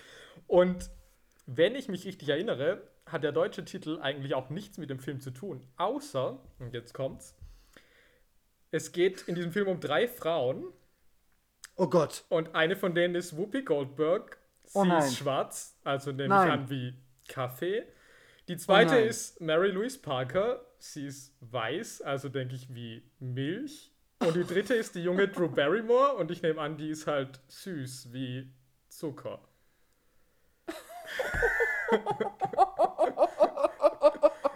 Vielleicht mü müsst ihr den Film nochmal sehen und es würde sich mir anders erschließen, aber ich glaube, ich liege mit dieser Theorie gar nicht so falsch. Und ja, Boah, das ist ja dazu brauche ich, glaube ich, auch nichts mehr sagen dann. Ja, und das hat halt mit, also, ich meine, diese rassistischen Untertöne, die da drin sind, eine Katastrophe und die Ja. sind halt unnötig, weil sie nichts mit Boys on the Side zu, zu, Ja. zu tun haben. Okay, gute Wahl, gute Wahl. Ähm, was ist deine Eins?